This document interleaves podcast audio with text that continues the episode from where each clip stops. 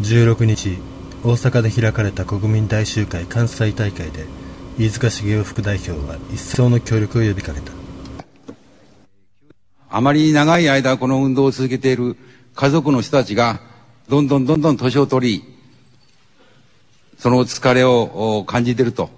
我々と一緒に戦ってください。お願いします。